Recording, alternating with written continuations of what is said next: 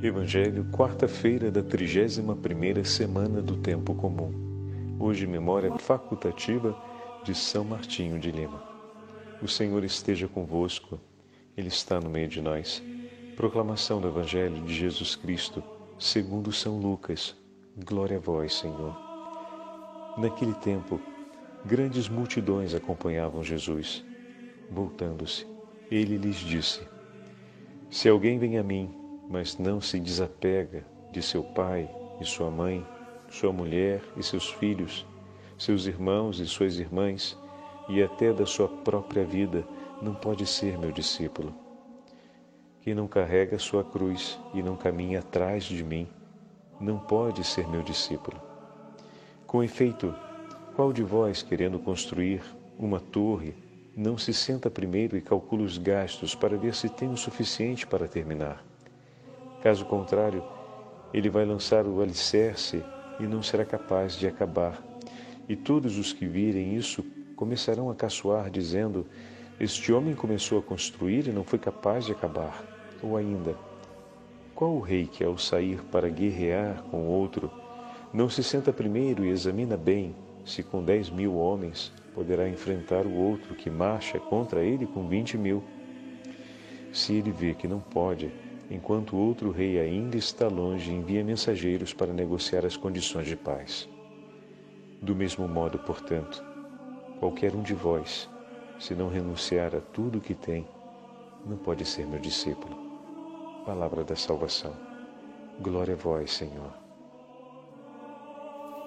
Quarta-feira da 31ª semana do tempo comum, em nome do Pai, do Filho e do Espírito Santo. Amém. Queridos irmãos e irmãs, a Santa Liturgia nos dá a oportunidade de progredirmos com a meditação do 14 capítulo do Evangelho de São Lucas. E no Evangelho de hoje, ou melhor, no trecho do Evangelho de hoje, Jesus se volta para a grande multidão que o acompanhava e lhe fala que todos aqueles que querem segui-lo devem abandonar tudo aquilo que possa vir a impedir essa aliança. Como assim, Padre? As palavras de Jesus parecem hoje realmente duras diante de tantas realidades que ao longo da vida Ele mesmo nos ensina a amar. É verdade, Jesus não está aqui dando uma palavra de contradição, mas está chamando cada um daqueles que se propõem ao discipulado de seguir como ele mesmo seguiu. O que, que isso significa? Significa que nada, nada se entrepõe entre o que o pai deseja e o que o filho realiza. Significa que nenhum outro amor será maior do que o amor por Deus significa que nenhuma outra prioridade virá por primeiro em relação à vontade de Deus. Ela é soberana e é primeira sobre todas. E o amor a Deus é uma realidade inviolável. O discípulo é aquele que ama o seu Senhor e permanece com ele. E todas as demais realidades na sua vida, elas ocupam um espaço a partir e como expressão desse amor a Deus. Não é sem razão que ele falou que deveríamos amar a Deus sobre todas as coisas, como o primeiro e o maior mandamento, e o próximo como a nós mesmos. Então, o segundo, como diz Santo Agostinho, passa à frente como prioridade no exercício da caridade, mas a realização desse segundo depende e nasce, o melhor, é expressão do primeiro. Então, o discípulo é aquele que não coloca nada entre o seu coração e a voz de Deus. E a ela e por ela se orienta em cada uma de suas decisões, em cada um de seus momentos da vida.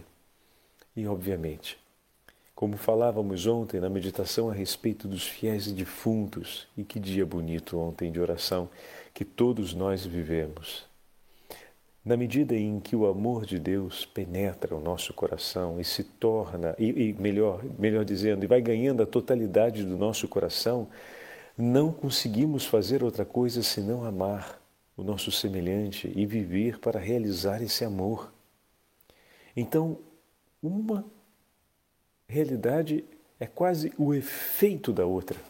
Na medida em que o nosso coração se abre para a graça de Deus e o amor de Deus se torna a totalidade do nosso coração, ou seja, vai preenchendo o nosso coração, o nosso agir não é outro senão a expressão da verdadeira e própria caridade de Deus por nossos irmãos e irmãs. Esse é um grande, é um grande tesouro, é uma grande verdade que não podemos ignorar. Hoje a igreja celebra, por exemplo, a memória facultativa de São Martinho de Lima. E na homilia de canonização que São João XXIII Papa fez apresentando São Martinho como santo, esses elementos são muito evidentes. Um homem que amou sempre muito ao Senhor e, por entregar-se inteiramente pelo Senhor, foi um tesouro, um dom de Deus na vida de seus irmãos. Olha o que diz para a gente São João 23, quando escreve a respeito de São Martinho. Martinho, pelo exemplo de sua vida, prova-nos que podemos alcançar a salvação e a santidade pelo caminho que Cristo Jesus mostrou. Quer dizer, em primeiro lugar, o amor a Deus de todo o nosso coração, de toda a nossa alma e com todo o nosso espírito. E em segundo lugar, o amor ao próximo como a nós mesmos. Convicto de que Cristo Jesus morreu por nós e tomou sobre si nossos pecados em seu corpo sobre o lenho da cruz, concebeu extremado amor por Jesus crucificado. Ao contemplar seus atrozes sofrimentos sobre a cruz, São Martinho não podia impedir-se de chorar copiosamente pelo gesto de amor realizado por Jesus. Amava igualmente, com singular caridade, o Santíssimo Sacramento da Eucaristia. Com frequência, passava horas oculto em adoração diante do tabernáculo e desejava receber a Santa Eucaristia sempre que se lhe oferecia a oportunidade disso. Por fim, São Martinho, obediente ao máximo à exortação do Divino Mestre, alimentava a maior caridade para com os irmãos, brotada da fé inquebrantável e da humildade de coração. Amava também os homens aos quais sinceramente estimava como filhos de Deus e seus irmãos. Ou melhor, amava-os mais do que a si mesmo, uma vez que em sua humildade todos julgava mais justos e melhores do que ele. Olha que bonito, meus irmãos. Vocês estão percebendo como o Santo Padre apresenta a história de São Martinho exatamente dentro da medida dos evangelhos que temos ouvido esses dias, desde o último domingo até agora. Que maravilha, né? Como a, como a Santa Liturgia ela é harmônica, como a Santa Liturgia nos entrega o conhecimento das coisas de Deus e alarga o nosso coração e aquece o nosso coração com o fogo do Espírito Santo. Dessa forma, olha as duas características que fizeram do coração de São Martinho um coração de grande amor a nosso Senhor. Um coração que cumpriu o primeiro mandamento, como vimos nesse último domingo. A meditação da paixão de nosso Senhor, ou seja, meditar sobre a entrega, o sacrifício de amor de Jesus na cruz, e a visita a Jesus Eucarístico, a adoração eucarística. São Martinho se distingue, como nós vamos ouvir daqui a pouquinho, no meio do povo de Deus, como um homem entregue à grande caridade, depois que segue o chamado do Senhor e entra para a família dominicana, se dedica praticamente ao cuidado dos enfermos mais difíceis de serem cuidados em todos os sentidos, pelas doenças que traziam e pela pelo espírito que tinha, ou seja, às vezes o ânimo daquele enfermo era um ânimo muito beligerante, agressivo, violento, e ele se lançava exatamente ao cuidado daquelas pessoas com um amor que era invencível, com uma humildade, o Papa insiste sobre isso, né? Uma fé inquebrantável e uma humildade de coração. Agora, de onde vieram tamanha fé e onde se forjou um coração a esse nível de humildade? Através da meditação da paixão de nosso Senhor e através da visita eucarística. Estão percebendo? Foi um homem cuja a vida ecoou como testemunho da caridade concreta pelos enfermos, mas em nenhum momento ele abandonou a oração a Deus e passava longas horas em adoração. A gente pergunta, rapaz, mas como? Se ele passava longas horas cuidando dos enfermos e longas horas em oração, esse camarada não dormia, não comia. Muito bem. Aqui a gente tem então uma realidade bem interessante. Aquilo que nos fala hoje o Evangelho de renunciar vem em vista da escolha que a gente faz. São Martinho deixou-se guiar por Deus e Deus foi impelindo-o sempre mais a uma vida de oração intensa e ao exercício de uma caridade austera. E dessa forma, Martinho, que se deixou guiar, lançou-se sobre essas duas verdades que eram agradáveis ao coração de Deus. Desse modo, realmente cumpriu aquilo que hoje o Evangelho nos fala. Foi renunciando a tudo, de maneira que sobrou em sua vida somente essas duas realidades. Quais, Padre?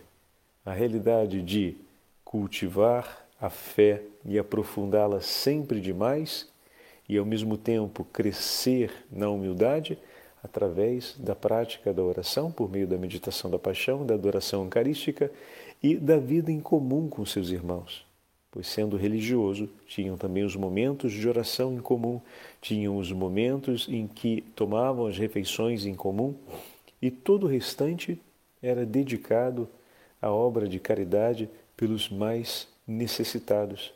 Deus quis isso de São Martinho. Poderia ter pedido tantas outras coisas, que ele educasse tantas pessoas na fé, que ele fosse um grande mestre no ensinamento das coisas de Deus, que ele fosse um grande artesão, um grande operário. Poderia ter pedido que ele fosse um exime e cuidadoso pai de família para conduzir santamente a sua família, a sua casa, e nisso ser sempre extremado nessas virtudes que são agradáveis aos olhos de Deus, que é a fé e a humildade. Por fim, São Martinho se distingue também por sua grande obediência, não apenas a Deus, mas aos seus superiores, então, são, veja, a constelação das virtudes que formam um grande homem. Né? O Senhor quis que Martinho oferecesse sua vida assim, entre a oração e o exercício da, da caridade, desse modo. E como o Senhor tem conduzido a mim e a ti para que nós possamos consumir a nossa vida. Ainda estamos pensando muito em viver a vida do jeito que a gente acha que deve ser? Não é verdade? É hora de nos deixarmos guiar mais por Deus, sem termos medo daquilo que vamos, digamos assim, perder para viver aquela felicidade, aquela alegria que não é outra que o plano de Deus. Se a gente voltasse no tempo e tivesse a oportunidade de ver São Martinho e perguntar para ele: Martinho, mas você é feliz assim? Comendo tão pouco, comendo mal, dormindo pouco, passando tanto tempo numa posição ajoelhado dentro da igreja e depois sentindo todos esses cheiros horrorosos, cuidando desses enfermos em petição de miséria. Mas você realmente é feliz assim? E nós temos certeza, porque isso é documentado, da grande alegria com que ele respondia. Mas certo, porque o meu Senhor é honrado. Então a alegria de São Martinho era de cumprir aquilo que o Senhor lhe pedia, que aos olhos do mundo talvez fosse desprezível e tão pouco interessante, tão pouco atraente, tão pouco encantador. Mas Martinho não olhava mais o que pertencia a esse tempo, mas o que pertencia à eternidade. E todas as coisas que nesse tempo pareciam ser desprezíveis aos olhos de muitos, ali, por detrás delas, São Martinho conseguia ver todos os sinais da presença de Cristo. Vocês lembram do Evangelho de ontem? Pois bem, São Martinho, a todos aqueles que estavam abandonados, nus, enfermos, famintos, foi por eles testemunho de caridade, foi por eles entrega de amor.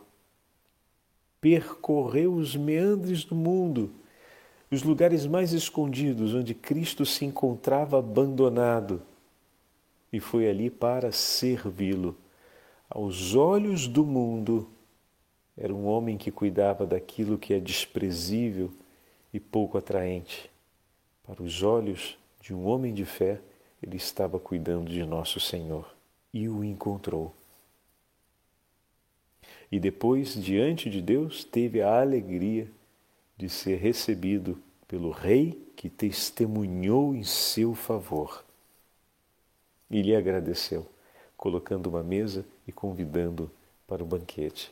Senta aqui, meu servo preferido, senta aqui ao meu lado. Você é a minha alegria. Me encontrastes em todos os lugares por onde passei e onde me escondi, todos os lugares onde fui desprezado, quando sentia a dor do desprezo dos homens, me confortava, me consolava a sua presença, que atraído por mim, viesses com a chama da caridade aquecer-me nas noites frias em que passava abandonado pela ingratidão dos homens. Fostes por mim um socorro Toma agora o teu lugar ao meu lado, no meu reino. Meu irmão e minha irmã, que mais a gente pode falar? Pede que Jesus te conduza. É verdade que a São Martinho o Senhor lhe concedeu uma vocação, mas a nós o Senhor concedeu uma outra distinta da sua. Mas o que o Senhor me pede dentro dessa minha vida vocacional? O que, que o Senhor me propõe como itinerário que vai me levar a ter uma fé inquebrantável e uma humildade de coração forte, a ponto de me entregar por amor? Permita que o Senhor construa e complete essa obra começada por Suas mãos. E peçamos hoje a intercessão de São Martinho para que nos para que interceda por nós, a fim de que saibamos também nós deixarmos-nos guiar pelo Senhor. Ouvindo ainda as últimas palavras do Papa João 23 a respeito de São Martinho, ele diz assim: Martinho sempre desculpava os, os defeitos alheios, perdoava até mesmo as mais duras injúrias cometidas contra ele, persuadido como estava de ser digno de muito maior castigo por seus próprios pecados que não eram conhecidos pelos homens. Com a maior diligência, tentava levar os desviados ao bom caminho. Benigno, assistia os doentes e não desprezava nenhum. Dava aos indigentes o alimento que era necessário, a roupa e os medicamentos para que não ficassem abandonados auxiliava com toda a ajuda e solicitude a seu alcance os lavradores, bem como os negros e mestiços que naquele tempo eram desprezados como escravos, de tal forma que começou a ser chamado pelo povo de Martinho da Caridade, o homem bom. Este santo homem, que por palavras, exemplo e virtude atraía tantos para a religião e para a fé, também hoje tem poder de elevar maravilhosamente nossos espíritos às realidades celestes. Nem todos, infelizmente, entendem como seria de desejar esses bens superiores, nem todos os respeitam.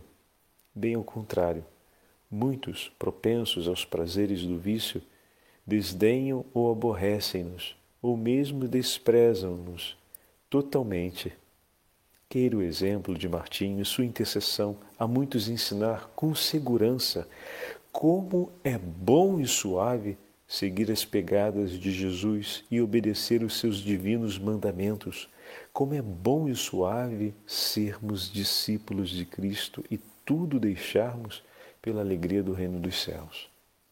Então, com essas palavras, o Santo Padre praticamente entrega a nossa meditação de hoje. O que podemos acrescentar às palavras de São, São João 23 ao comentar São Martinho, à luz do Evangelho de hoje, que nos fala a respeito dessa escolha pela renúncia. Ele coloca de maneira muito sábia o Santo Padre agora no final. É verdade, como falamos já, são muitos aqueles que olham e desprezam essa realidade e dizem: não vale a pena pensar ou viver desse jeito. Mas se pudéssemos, como falei, perguntar a São, São Martinho, teríamos clara a sua resposta. E por tudo aquilo que ele fez e como viveu, não temos dúvida do quanto ele foi feliz. O Senhor esteja convosco, Ele está no meio de nós. Pela intercessão de São Martinho de Lima, e pela intercessão de todos os santos da família dominicana e pela intercessão da Beatíssima Virgem Maria, Rainha dos céus, abençoe-vos o Deus Todo-Poderoso, Pai, Filho e Espírito Santo. Amém.